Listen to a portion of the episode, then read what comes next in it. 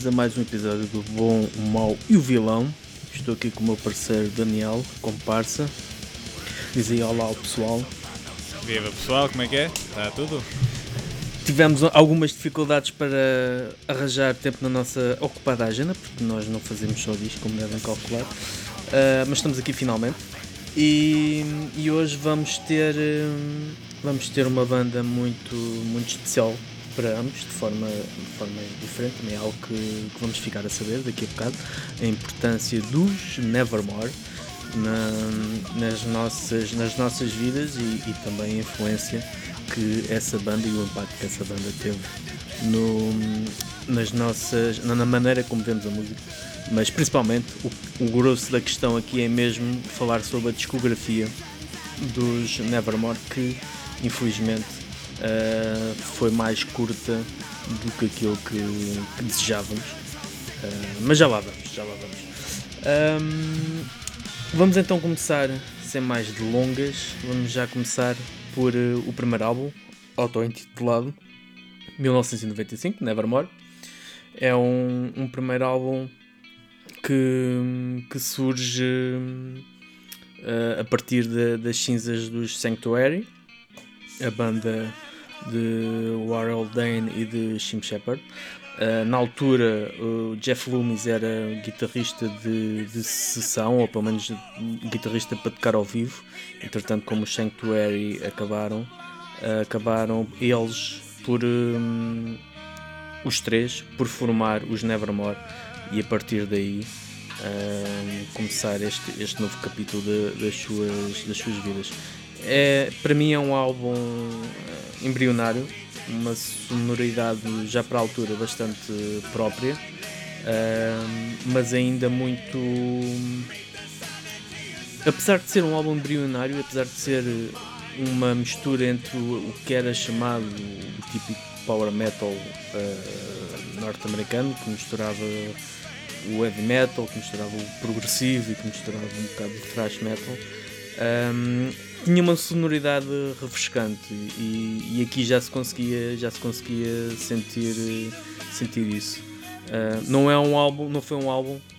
Eu tenho que dizer que ouvi este e o seguinte ao mesmo tempo foi era uma cassete 90 do um do lado e o outro do outro e foi um álbum que um, que em relação ao outro, ao seguinte, que já lá vamos, é um álbum que teve que não teve um impacto tão grande. Uh, tem uma grande música para mim, uma das daquelas marcantes, que é da Sanity Assassin, que já aí evidenciava um dos grandes trunfos da banda, que era a voz e a emotividade de, de Warhol Dane, a forma como ele vivia uh, as, as músicas mas não é para mim é um vilão. Este álbum para mim é um vilão porque tanto pode ser subestimado por não ser tão sonante como os outros, como também acaba por não ter também esses elementos que nos permitem uh, colocá-lo numa outra posição declarada de, de ser um, um, excelente álbum. E tu, Daniel, o que é que tu, o que é que tu achas de Nevermore? Bem, logo à partida, uh, Nevermore é sem dúvida é uma banda muito importante para mim porque um, e fazendo aqui um pouco de, de contexto histórico, uh, eu comecei a, a, ouvir Nevermore uh, quando estava no nono ano. Uh, ou seja, pronto, eu ainda sou relativamente jovem, foi há cerca de 11, 12 anos, penso. Um, mas um, acabou por ser também uma das primeiras bandas que eu ouvi e seguramente uma daquelas primeiras bandas mais técnicas um, que, que, comecei a apreciar. Uh, e isso é, é aquilo que eu acho que é o grande trunfo dos Nevermore. Eles conseguem ser uma banda que faz música bastante técnica, também em, em parte por causa, ou em parte, ou quase na totalidade, por causa do trabalho de mestre do, do Jeff Loomis. Um, mas nunca sacrificam, uh, como estavas a dizer, emotividade, nunca sacrificam um, a composição, são sempre músicas muito bem compostas. Ou seja, eu sinto que eles nunca se perdem propriamente um, naquele, naqueles desafios de tentar ser o mais técnico possível, que é onde eu acho que muitas bandas acabam por se perder. Agora, um, mais especificamente relativamente ao, ao disco que estamos a falar, o, de, o, o Nevermore, que é de, creio eu, 95, 1995. Um, curiosamente, esse foi de facto o primeiro disco que eu ouvi deles, nessa altura que eu falei, volta do nono ano. Uh, e logo à partida houve uma música que me bateu muito, que é a segunda, a CBF, causa, sobretudo, das melodias orientais. Uh, eu sou muito, muito fã de, de, música oriental e de música que. E já naquela altura gostava muito de música que invocasse esse tipo de uh, feeling. Aliás, a própria capa é um templo egípcio, não é? Portanto, uma pessoa ganha logo essa. E eu, acho que a CBF é uma música que representa muito bem este disco. Um, não foi, curiosamente, Nevermore não foi uma daquelas bandas que eu, quando ouvi pela primeira vez, adorei logo. Eu adorei logo a CBF, mas o resto das músicas demorou um bocadinho a entrar. Mas foi daquelas que foi sempre ficando. E quanto mais fui ouvindo, mais fui achando interessante. Um, voltando a recentrar uh, o meu discurso neste disco, eu acho que o disco é bom. Eu acho que o disco tem um problema que é a segunda metade é menos forte do que a primeira. Não é má, é só menos uh, exuberante, digamos mas a primeira metade do, do disco é fantástica. What Tomorrow Knows, CBF, Sanity Assassin, Garden of Grey. Isto, olha, por exemplo, se isto fosse um EP, era, era top level. Assim sendo, eu acho que é um bom disco, é sem dúvida um bom começo de uma banda que tem um som muito único, isso é uma coisa que eu gostava de frisar. Não há nenhuma banda que soa como os Nevermore. Ou só uma banda que soa como os Nevermore hoje em dia é porque fizeram depois deles. Eles são daquelas bandas muito difíceis de caracterizar porque utilizaste termos como power metal, thrash metal, prog metal, tudo serve, sim, mas, mas nenhum deles define exatamente o que. Precisamente, nenhum deles define o que é que eles são, e essa é que é uma coisa que eu acho muito interessante. Aliás, tu, nós vemos Uh, até os gostos do Warhol Dane uh, em termos de, daquilo que são as covers que ele faz, é sobretudo músicas de post-punk, músicas de goth rock, músicas de Simon Garfunkel, ou seja, e, e, depois também já vamos falar disso mais à frente seguramente, porque eles fazem umas covers maravilhosas. Um, mas o Nevermore, uh, pronto, novamente é um ponto de partida muito interessante, de uma banda que já tinha um som muito interessante na altura, claro que não chega às alturas que os outros chegaram, mas eu acho que devia ter mais atenção do que, do que aquela que recebe. Uh, concordo contigo que este é um vilão, sem dúvida. Ok. Um, ah, música favorita, a CBF. É CBF, pronto, também já tinha, tinha concluído isso.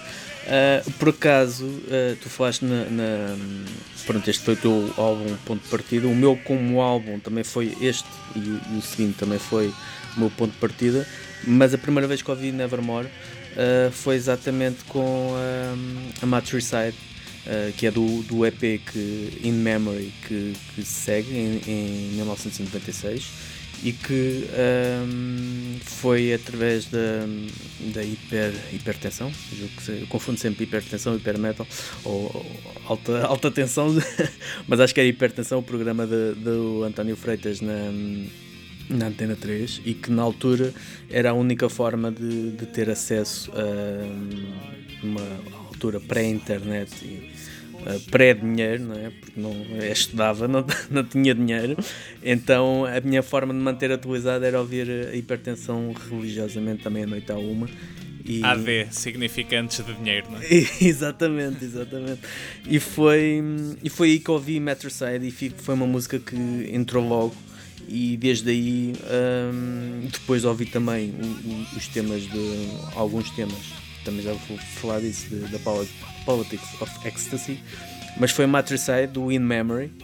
E quando eu arranjei o, o Nevermore e o The Politics of Ecstasy em, em cassete, o, andei, fiquei extremamente desiludido porque a Matricide não vinha lá. Eu na altura não tinha acesso à informação, sabia lá onde é que estava a música. Só mais tarde é que depois é que uh, arranjei o, o In Memory e é um EP que, apesar de nós não focarmos o EPs, é um EP que, que nos diz bastante um, e que tu também sei que, que aprecias bastante, uh, mais uh, se calhar pelas, pelas covers, não é? Sim, sim, é, lá está. Não entra para a classificação final, digamos assim, mas eu acho que é um, um marco importante da carreira deles e também uma peça que merece pelo menos uma menção. Sim, a Silent Hedges Double Dare é uma cover dos Bauhaus um, de duas músicas do Bauhaus, na verdade, que são uma. É, foi a primeira vez que nós vimos este, este gosto muito particular do World Dane uh, a entrar. Um, e eu acho interessante porque eu noto, apesar dele ter uma voz que vai buscar mais, lá está, o power metal, o trash, aquela voz mais uh, um, high pitched e, e, e forte, Um, eu noto muita atitude gótica na, na, em muitas coisas que ele faz que extravasa até para lá das, das covers. Portanto, isto foi uma, até foi um começo interessante uh, para, para, para ele dar a conhecer essa, essa tendência. Uhum. E, e de seguida veio então The Politics of Ecstasy, uh, do mesmo ano, e foi o primeiro álbum com dois guitarristas.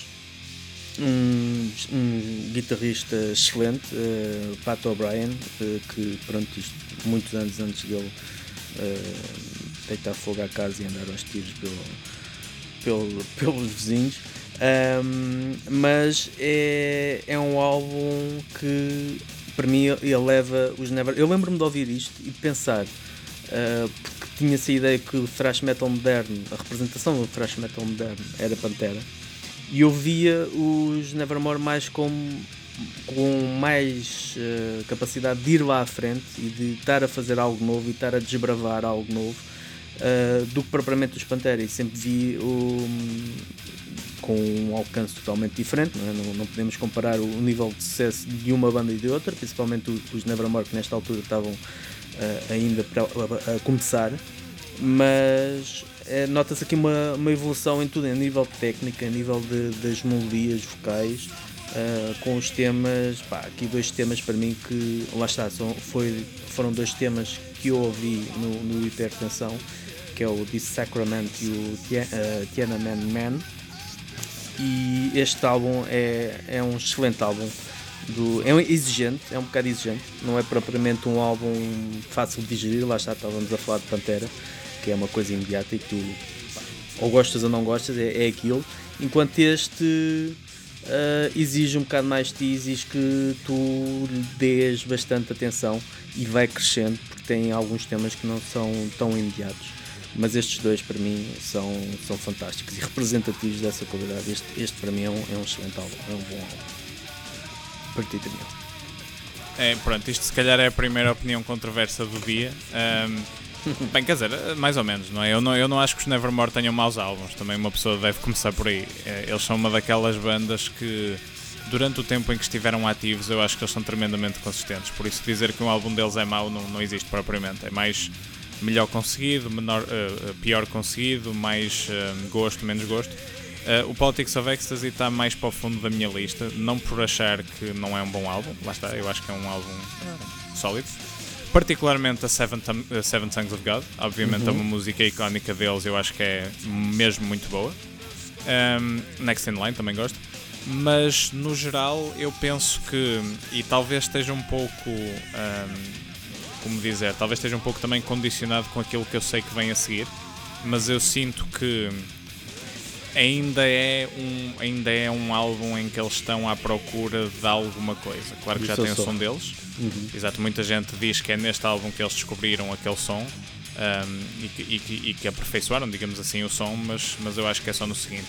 Uh, por isso, no contexto da discografia de Nevermore, um, é assim, este álbum é bom, sem dúvida. No contexto da discografia e das minhas preferências, entraria na categoria mau Uh, e eu sei que isto é assim uma coisa um bocado chocante de dizer. Eres, eres. Mas completamente. Se bem que eu, eu, só acho que, eu só acho que existe um álbum mau deles, ou, de, ou menos bom do que os outros, e não é este. Por isso também chamar-lhe mau. Eu, eu, vou, eu vou pôr este álbum como bom. Está para o fundo da minha lista, mas é bom. Porque eu não consigo uhum. dizer que este álbum não é bom. Um, a minha música favorita é Seven Songs of God. Ok, ok. E, e aqui também começa um bocado a maldição dos, dos Nevermore que era ter guitarristas que depois iam para outro lado qualquer. Uh, neste caso, Pat O'Brien, uh, pouco depois saiu para os, para os Cannibal Corpse e, e eu lembro-me de ver um, um, o documentário dos Cannibal Corpse em que o. Acho, acho que foi o Jeff Loomis, eles entrevistaram o Jeff Loomis e ia dizer que pronto, que eles sabiam que perfeitamente que o, o gosto dele era tocar death metal e que ele não, não iria estar muito tempo na banda e isso depois comprovou-se que hum, ele, ele, eh, terá saído até mesmo em 96 ou pouco tempo depois uh, do, do álbum ter, ter sido lançado. Vamos para o terceiro. E concordo com o que disseste, uh, realmente o The Politics, associo muito o The Politics of Ecstasy uh, com o Nevermore a nível de estado embrionário. há claramente uma divisão com o Dream, Dreaming Neon Black, um, que é um álbum que aí sim tu já começas a, a, a ter um padrão de som, embora eles nunca se tenham repetido propriamente, mas que se nota um, uma distância considerativa, uh, considerável em relação ao The Politics of Ecstasy. Isto é um álbum conceptual. Uh, baseado vagamente na, numa, numa relação de Warhol Dane, uh, que uma ex-namorada dele uh, desapareceu de um momento para o outro, foi para um, fugiu com. juntou-se a um culto e casou-se e só mais anos mais tarde é que soube que tinha sido, eles dois tinham sido assassinados por um serial killer. Foram os dois uh, os primeiros, as primeiras vítimas, embora ele foi em 90, embora se desconfie que, ele, uh, que este assassino uh, tivesse, um, que era o da Truck Stop Killer, tivesse começado a matar nos na década de 70. Mas esta carga emocional e, e pesada está em cima do álbum e curiosamente, para mim, a música mais pesada é mesmo a balada, que acho que é de uma, de uma intensidade, uma coisa avassaladora, que é arrepiante mesmo. E aquela, eu não sei, não tenho presente o nome da, da, da vocalista que participa. A vocalista que participa com ele, que faz uma espécie de dueto, mas. Hum, é, é arrepiante a interação entre, entre os dois e é, é uma música fantástica. E este álbum é um álbum muito, muito, muito rico, não só em termos de conceito, mas principalmente a nível de emoções, a profundidade de emoções que, que consegue ir. É um, é, um, é um bom álbum, sem, sem dúvida.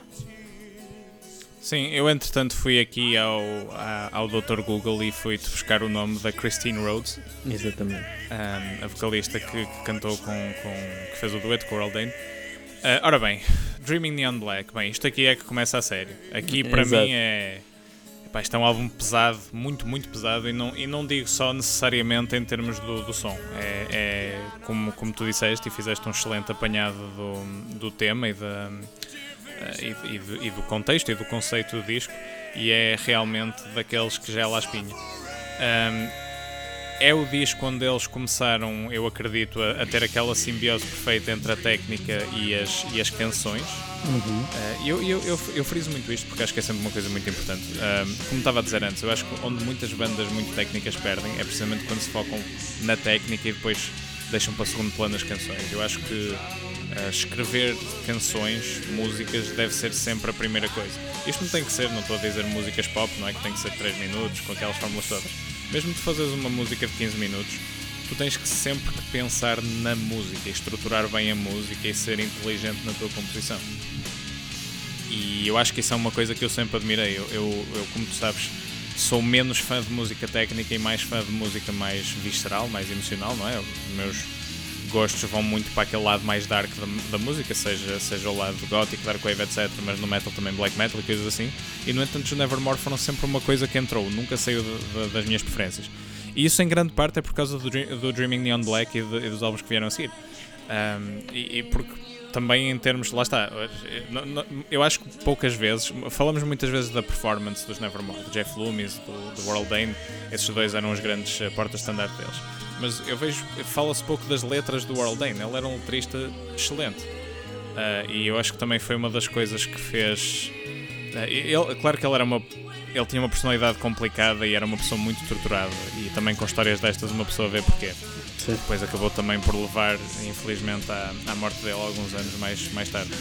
Um, The Death of Passion é uma música que eu acho que é incrivelmente. Um, pesada emocionalmente, uh, mas que também é, é, é, uma música que nunca sacrifica, uh, lá está, a, a, técnica própria deles, mas com aqueles riffs muito, muito orlhudos, que é outra coisa que eu acho que eles fazem bem, muita técnica, mas no entanto as músicas ficam na cabeça, é trabalho de género.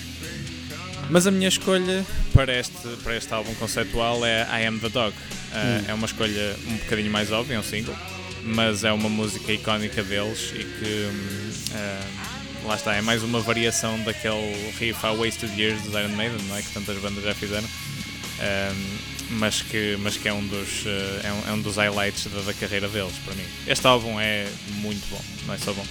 uh, resta só dizer que um, o guitarrista que entretanto substituiu o Pat O'Brien, uh, o Tim Calvert, também não viria a ficar muito tempo, ele entretanto também já faleceu em 2018 e os Nevermore um ano depois voltam com outro grande álbum, Dead Heart in a Dead World, mas com apenas uh, Jeff Loomis como, como guitarrista.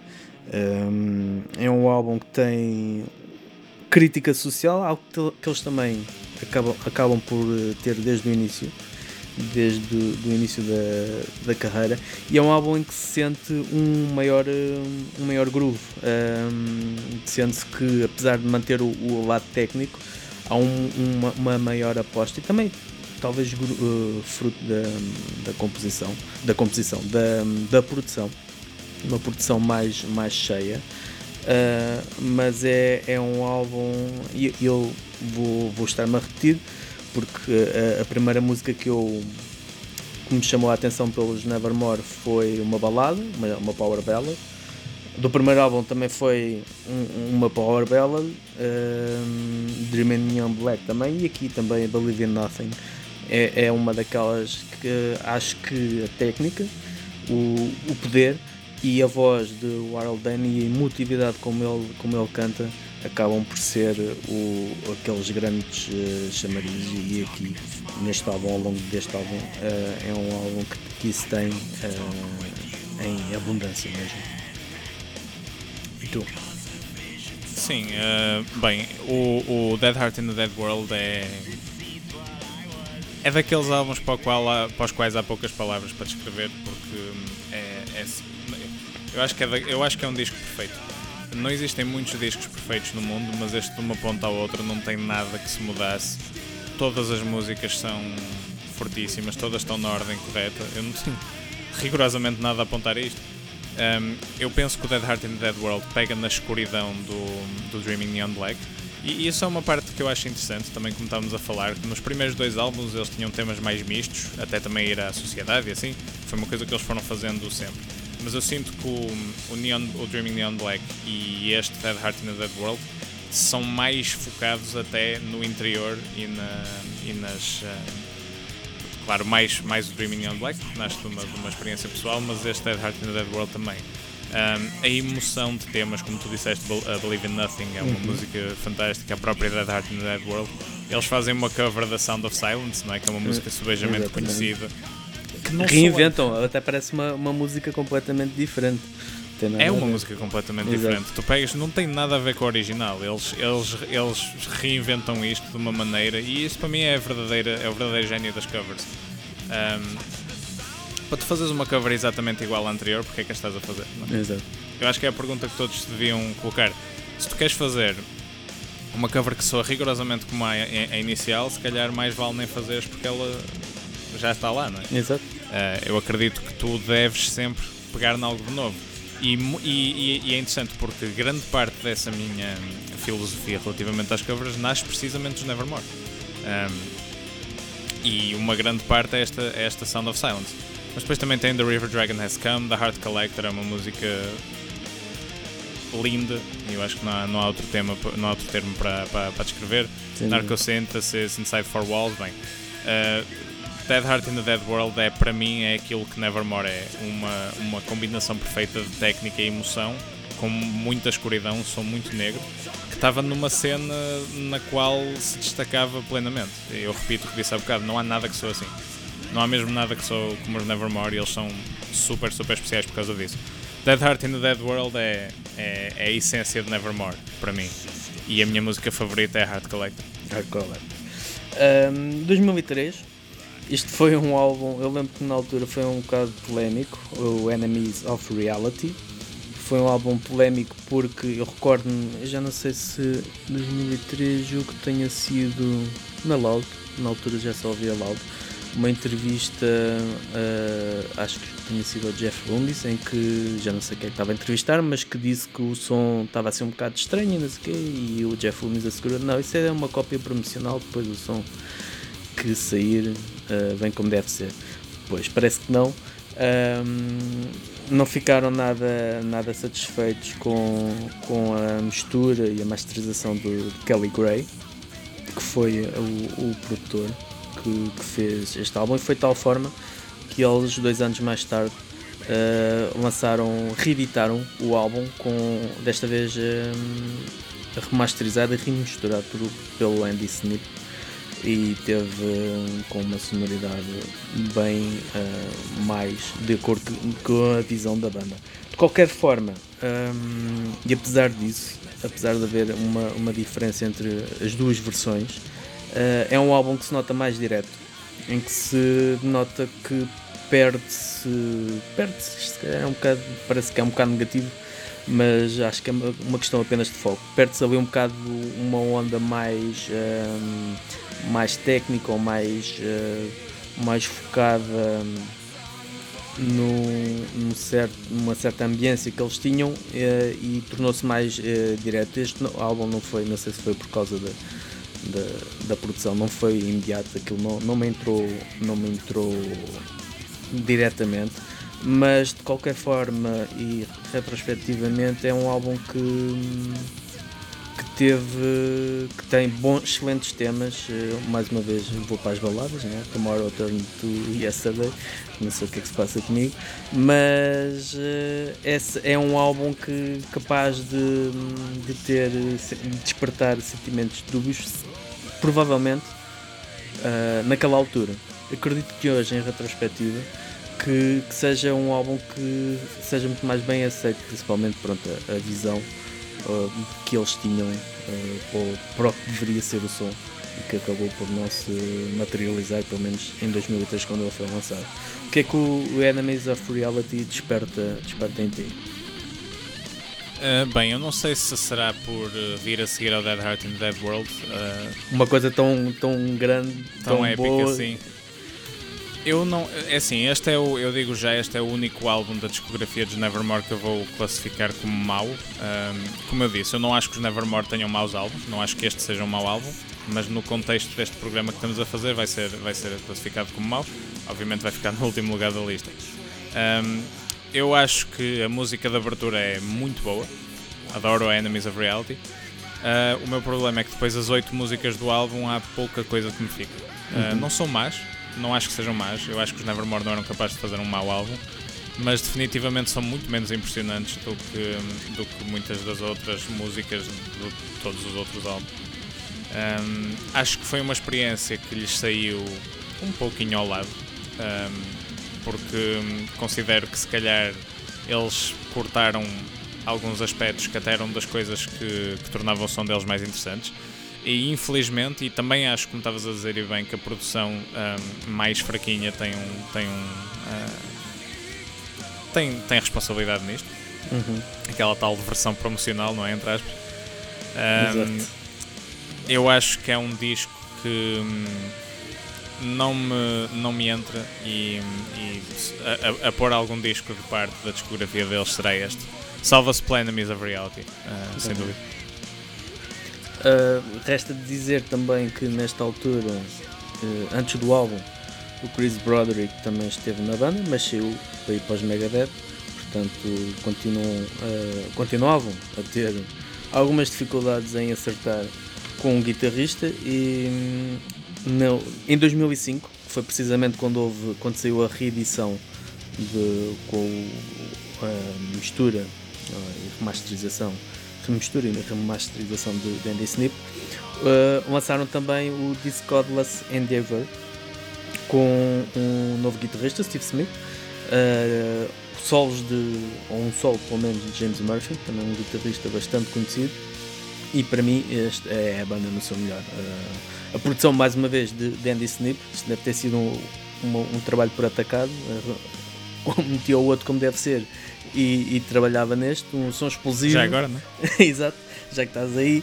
Um, mas lá está, este vai buscar eh, aquele, aquilo que eu achava que se tinha perdido no outro, o tal, uh, o tal uh, som mais. manter o som explosivo, uh, mais poderoso, mas as composições também a ir buscar aquele elemento perdido, o elemento mais técnico e aquela, aquela ambiência mais, uh, se calhar, progressiva, não sendo progressivo no, no termo do verdadeiro ou termo real.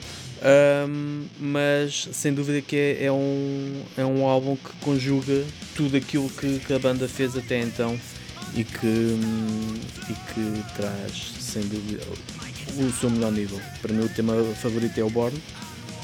Não sei em relação a ti, o que é que tu achas de, deste This Godless Endeavor? É, é, é, é muito bom, obviamente, é um disco fantástico. Um dos melhores deles, sem qualquer margem para dúvida. Uma capa muito icónica também. Um, Sim. Uh, e, pronto, lá está. Também, também acho que, o lado visual e, e, tudo, tudo aquilo que é a capa e o, e o, e o lado do design do disco também ajudam muito a criar aquela ambiência uh, fria e, e pós-apocalíptica do que também é tratada nos temas. Um, é um disco também conceptual uh, que, tal como o Dead Heart e a Dead World, do início ao fim, acho que não tem um único momento que, que não devesse estar lá. Um, é um disco que eu acho particularmente interessante pelo flow. Um, ele, ele, as, as, músicas casam umas com as outras com, na perfeição. Uh, é, é, um disco que, se tu estiveres a ouvir, ou seja, não quero dar a ideia que é um disco a, se calhar, Metrópolis, Dream Theater, em que as músicas se fundem umas com as outras, não é o Exato. caso. Notas claramente quais são, onde é que uma música acaba e a outra começa, mas, mas seguem um encadeamento muito lógico. Uh, parece que uma música começa onde a outra, onde a outra uh, acabou. Um, eu acho que tem momentos altíssimos, um, mas a grande força do álbum para mim até ao final é a sequência de últimas três músicas que, que levam que levam mesmo aquilo a níveis de a níveis olímpicos. Um, Psalm of Lydia que tem uma coisa que eu acho que, que eles fazem muito bem, que é utilizar as, os tempos irregulares de uma forma muito subtil e interessante. Uh, tu tens aquele riff inicial que tem uma batida a mais em relação àquilo que seria um tempo irregular, um tempo regular, digo, mas que não parece forçado. É uhum. É muito natural e, e, tu consegues ter uma batida irregular em que não perdes o groove. Eu acho que isso é mesmo impressionante. Future Uncertain e depois aquela épica que é This Godless Endeavor, uma música de quase 9 minutos que tem dos melhores riffs que já vi na minha vida, dos melhores solos que já vi na minha vida, das melhores performances vocais que já vi na minha vida, tema This Godless Endeavor é um dos meus discos favoritos de todo o sempre e, e não é mais não, não, é nada que não absolutamente excelente. Para mim a melhor música é a última a This Godless Endeavor porque encapsula tudo aquilo que o disco é. É uma música épica é aquele closer grande que extremamente apoteótico. Uh, e que depois quando acaba te deixa com aquela sensação de são duas sensações uh, ao mesmo tempo, não é? Uma é pensar sobre tudo aquilo que ouviste, em termos das letras, em termos do som, a experiência que tiveste, e a segunda é, quero ouvir isto tudo outra vez. Exato. É muito complicado para mim, o Godless Endeavor é um daqueles álbuns que eu raramente consigo ouvir uma vez só. Um, e, pronto, e com este com este chegamos ao final de Obsidian Conspiracy em 2010. Antes uh, disso, deixa-me só interromper-te, eu queria fazer aqui uma nota. Uh, que entre este álbum e o Obsidian Conspiracy saiu o primeiro álbum a solo do World Dane, uhum. Praises to the War Machine, que tem um som já mais diferente uh, daquilo que os Nevermore faziam. Claro que a música do World Dane é muito parecida com aquilo que os Nevermore fazem, eu não fosse ele um mentor e um dos principais compositores, não é? Uh, mas é um álbum que eu aconselho a toda a gente que puder ouvir porque mistura um bocado aquele lado gótico das, dos gostos que, que o World Dane tinha um, ele inclusive faz uma cover da Lucretia, dos Sisters of Mercy. Uh, mistura isso com o, o, som mais ou menos dos Nevermore. Eu acho que Praises to the War Machine também é uma espécie de álbum virtual dos Nevermore que merece um, merece um shout-out. Desculpa uhum. interromper-te, mas queria Não, não, não. Uh, eu ia, ia referir isso também porque houve, houve aqui um, uma pausa maior do que era normal 5 uh, anos e, e essas, eh, precisamente as influências e, e o trabalho de Dane uh, a solo uh, refletem-se neste álbum, porque para já também usa um, um produtor uh, que trabalhou com ele no álbum a solo e que supostamente, dizem as más línguas ou não, teve um impacto maior na composição e, ou seja, na forma em como os temas surgem mais uh, curtos, mais condensados, uh, sem tanta exuberância uh, técnica. E quanto a mim, este, este álbum, eu vou já dizer, posso ser polémico, mas eu não gosto deste álbum. eu não gosto deste álbum. Lá está. Nisso concordo contigo. Os Nevermind não têm um mau álbum, propriamente dito, mas de todos eles é o que menos prazer me dá em, em ouvir. Em que se nota um bocado, eu sinto pelo menos isso, que a banda está hum, descaracterizada. Uh, não sei se terá sido pela influência do, do Peter Wickers, que era o, foi o produtor e também uh, guitarrista dos um, Soulwork. Um, e também não sei se. Um, não sei, é um álbum que começou estranho e começou quase perante o que estávamos a viver na altura, 2010, a nível musical, o crescente aparecimento do metalcore e com uh, aquele death metal moderno a, a, ser cada vez mais comum. E ele uh, insere-se bem nessa vertente, é um álbum contemporâneo dessa vertente, mas acaba por não se distinguir em nada do que, do que era uh, do que era a música nessa altura. E aquilo que eu gosto mais em Nevermore é o facto de uh, ser bastante distinto de estar sempre longe de se encaixar em qualquer prateleira. E aqui eu não, eu não senti, não senti isso. Uh, apesar disso, pronto, o meu tema favorito é o tema título, mas este, este é um álbum que eu coloco, e posso também já falar isso, como tu falaste há bocado, coloco no final da, da minha tabela, porque não, não me entrou. Ainda quando fizemos a, esta, este reavivar e a preparação para este episódio, tentei, mas não consegui, não, não dá. Calculo que tenhas uma opinião diferente da minha, bastante. Uh, muito, uh, sim, confesso que sim. Um, eu, eu confesso que acho. Um, discordo, discordo por acaso daquilo que disseste em relação ao disco. Uh, uhum. Respeito, obviamente, a tua opinião, claro. Isto é aquela coisa que nós, nós dizemos sempre, respeitamos sempre as opiniões um, uns dos outros, naturalmente. mas por acaso discordo. também é assim, é importante dizer: este foi o primeiro e, e único álbum, infelizmente, de Nevermore que eu vi nascer, não é? Pois. Porque se eu comecei a ouvi-los em 2008, 2009, uh, naturalmente este foi o único que eu pude, que eu pude ver. Eu lembro-me da antecipação à volta do, do lançamento deste disco, lembro-me de o ouvir e lembro-me de ficar apaixonado por ele logo à, logo à primeira. Uh, porque eu sinto que esse, essa natureza mais direta dos temas é aquilo que eu acho que eles tentaram fazer no Enemies of Reality e falharam. Eles aqui meteram mais pop nos temas, acho que podemos dizer assim. Se calhar penso que faz sentido, nunca tinha pensado nisso dessa maneira, mas acho que essa referência que fazes ao metalcore faz sentido. Também vendo que o, o produtor, a ligação dele ao Starwork também faz todo o sentido. Uh, mas eu penso que é um disco onde uh, aconteceu uma coisa interessante que foi os outros dois membros de Nevermore, o Jim Shepard, Jim Shepard e o Van Williams, baterista e baixista, acabaram por ter mais destaque porque as músicas também têm uma secção rítmica, dão mais atenção à secção rítmica. Eu acho que é uma coisa muito interessante. Numa banda onde tens duas personalidades tão fortes como a Jeff Loomis que é um dos melhores guitarristas de sempre, e o World Dane, para mim, também é um dos melhores vocalistas de sempre. Aliás, eu vou dizê-lo aqui, para mim, o World Dane é o melhor vocalista de heavy metal de todos os tempos. É o meu favorito. Um, eu penso que o Obsidian Conspiracy é uma despedida adequada e um dos momentos mais altos deles. É um álbum que eu adoro. Uh, é um álbum onde eu sinto que as melodias são fantásticas. Um, Emptiness Unobstructed. Uh, tem, uma, tem um momento que eu acho incrível que é na Blue Marble and the New Soul, quando a música está num tom muito, muito bright e muito alegre, e de um momento para o outro eles metem ali um acorde que torna aquilo sinistro, mas com uma, com uma suavidade uh, incrível e com aquela. Lá está, eu, eu volto sempre a bater na mesma tecla, é uma, é uma, é uma subtileza que os Nevermore têm na composição deles que pouquíssimas bandas tão técnicas como eles têm. Uh, e eu acho que é uma das coisas que os distingue. Eu gosto mesmo muito do Obsidian Conspiracy. Gostava de deixar nota aqui para uma última coisa que eu me apercebi, que é um bocado o destino trágico, eu acho que foi, uh, que foi previsto por este álbum. Uh, Obsidian Conspiracy, que tu falaste, é a última música do disco. Uhum. A última música do disco termina com a frase These are my last words. Pois. Uh, e eu acho que isto é uma coisa arrepiante, porque naturalmente que eles não sabiam na altura, mas quando eles lançaram este álbum, eles um ano e pouco depois acabaram a banda. Eles até estavam para vir tocar ao Vagos, portanto eu poderia ter tido a primeira oportunidade de os ver uh, e, não, e não vi. Foi uma coisa que, que me deixou naturalmente triste. Uh, e depois, seis anos depois, o World Dane acabou por falecer. Um, e estas foram efetivamente as últimas palavras dele como, como Nevermore e foram as últimas palavras que Nevermore alguma vez tiveram. É um destino trágico. É uma coisa que eu acho que também acrescenta à lore do álbum para mim, um bocado como a Black Star do David Bowie, não é? De certa uhum. maneira.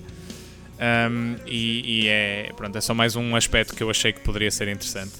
Sim, uh, ainda temos tempo para referir o, o, o, o álbum do Sanctuary para dar aqui uma, uma nota. Sim, embora, embora uh, lá está, uh, eu gostaria, isso depois uh, combinaremos, mas gostaria de também, no, nem que fosse num episódio mais, mais curto, de voltar ao, ao Sanctuary e até à, à, carreira, se calhar juntar os dois, juntar Sanctuary uhum. como uhum. o antes e o após Nevermore.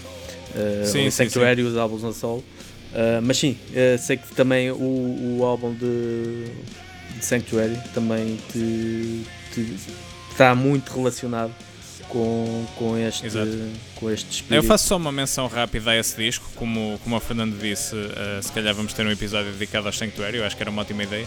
Mas o The Year the Sun Died um, é um álbum que é diferente de todos os outros álbuns de Sanctuary, é o primeiro álbum que é feito por Sanctuary depois de Nevermore acabarem, e é quase como um álbum virtual de Nevermore.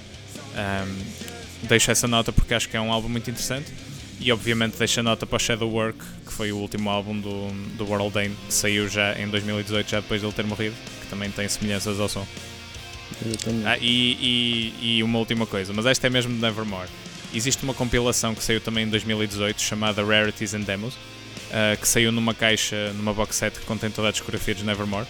Um, essa compilação tem algumas, algumas demos de faixas que eles que acabaram por uh, aparecer nos discos, mas também tem as faixas bónus, como as covers que eles fizeram. Tem covers dos The Doors, tem a cover da Love Bites do Judas Priest e tem The uma Doors, música The chamada. Doors, The Doors não sabia, desculpa, tem, uh, penso que estou a dizer bem, até vou confirmar aqui que é uma música chamada The Crystal Ship. Sim, sim, uh, sim. Que é dos sim, The Doors, sim. não é? É, é. Yeah, exatamente. É isso, exatamente. Uma música, uma música de The Doors que entra nessa, nessa compilação. Sim, eu acho que é uma compilação também, também muito importante de, uh, para, os, para os fãs de Nevermore ouvirem, sobretudo por causa de uma música chamada Chances 3. É uma música acústica de 2 minutos e qualquer coisa que é. Vão ouvi-la. Fica aqui a dica, a sugestão. Fica a dica. Um, e pronto, isto, como, como o Daniel já disse, esta foi uma discografia rápida porque infelizmente o Harold Dane faleceu numa altura em que se falava da possibilidade da, da reunião do, dos Nevermore, algo que foi constantemente adiado até que, pronto, eh, entretanto, deixou de ser possível fazer a reunião do que quer que seja. Mas de qualquer forma, passamos então à fase final, que é a nossa organização hierárquica.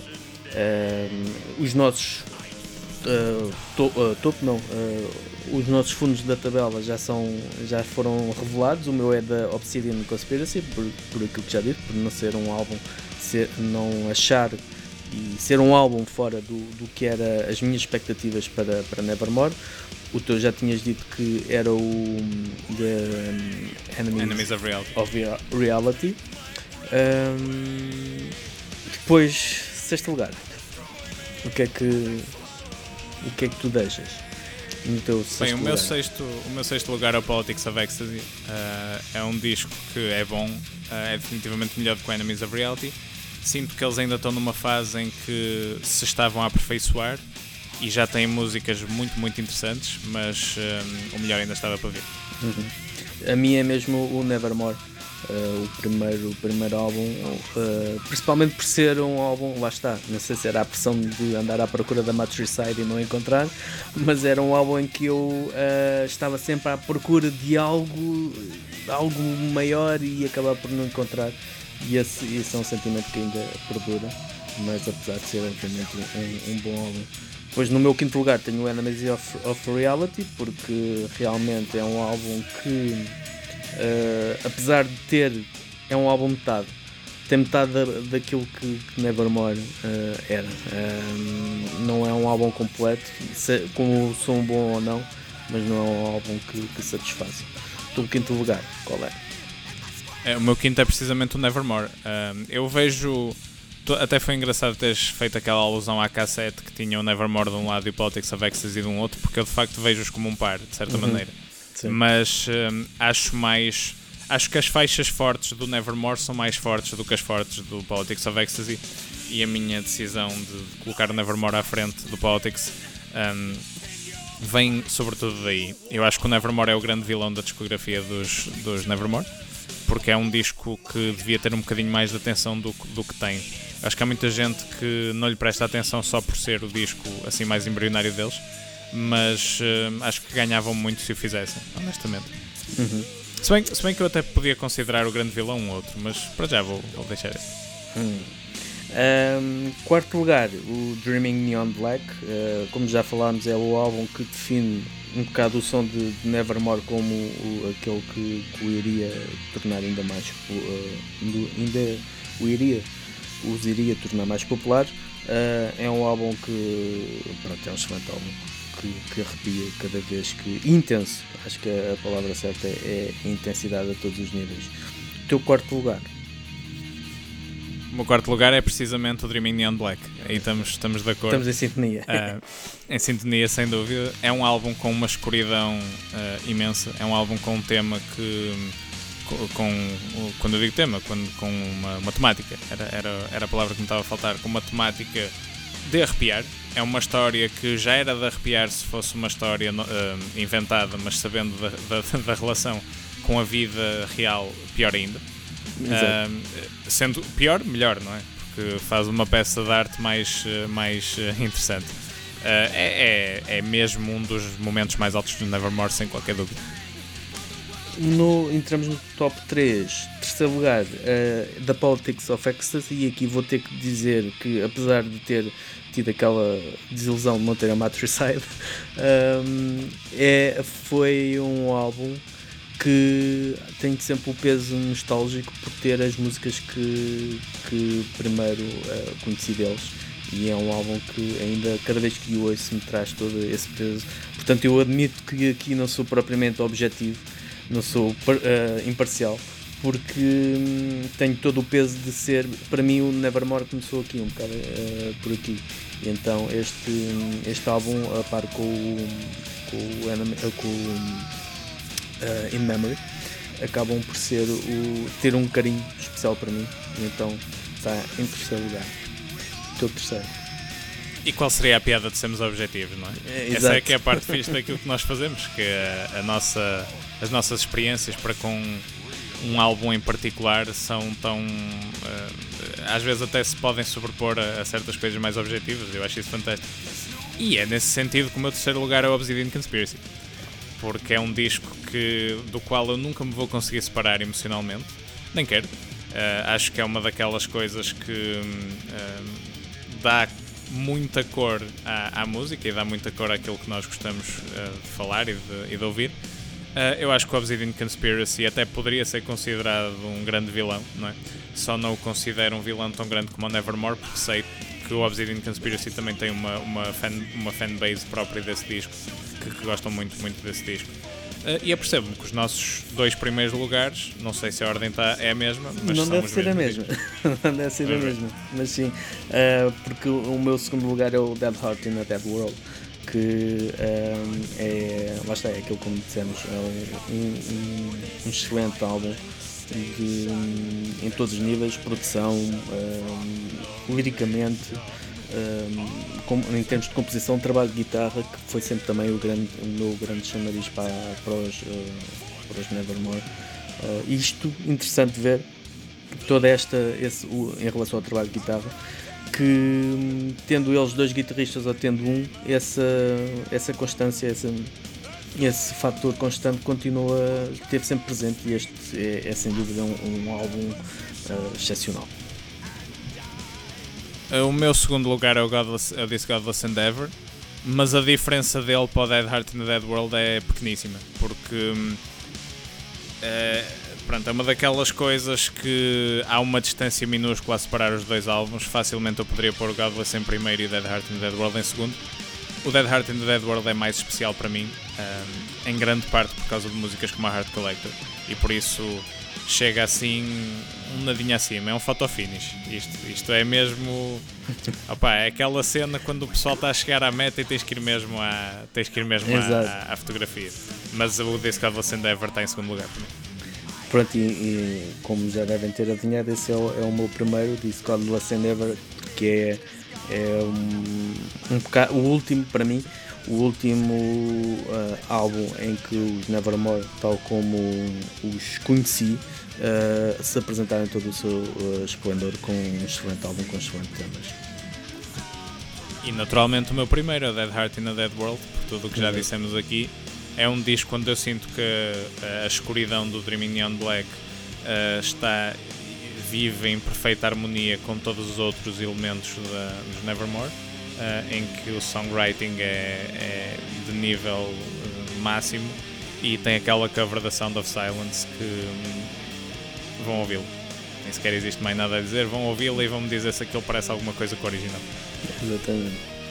Não que o original não seja uma boa música de, de todo, mas uh, aquilo Não, mas é uma, uma música tão marcada. Eu lembro quando ouvi isso pela primeira vez, é uma música tão um, clássica e que tu sabes bem o que é que vais. Uh, o que esperas ouvir e aquilo é mesmo, pá, espera o inesperado. não tem nada. E depois não, não é? Sabes o, que é que, sabes o que é que estás à espera e depois, afinal, não. afinal, não. Uh, mas foi tudo por hoje. Nevermore foi a nossa uh, passagem e visita a uma das grandes bandas de, metal de, de, sempre, que infelizmente teve uma vida mais curta do que aquilo que todos desejávamos, uh, mas que a sua, a sua vida ficou imortalizada através de, destes sete excelentes álbuns, uns menos bons, outros mais bons, mas todos eles com uma qualidade que, que é impressionante para, para uma carreira um, tão curta. Não sei se queres dizer mais algumas palavras em relação a, a, a Nevermore. É apenas, apenas referir novamente a importância que eu acho que, que a banda teve uh, naquilo que foi uh, naquilo que foi o evoluir de, de de, de todas as, todos os estilos em que eles tocaram. Uh, eu acho que é definitivamente uma banda que é conhecida até um certo ponto, mas merecia ser muito mais. Sim, uh, portanto, definitivamente fazia o apelo. Quem ainda não tenha ouvido Nevermore esteja a pensar se vale a pena ouvir ou não. Vale muito a pena. Vale muito a pena ouvir Nevermore e vale muito a pena explorar a discografia deles. E basicamente deixem-se. Uh, eu aconselho a que se deixem uh, invadir por, por tudo aquilo que Nevermore é, porque vai valer muito a pena. E pronto, por hoje é tudo. Voltamos então uh, com sorte daqui a duas semanas, esperemos nós.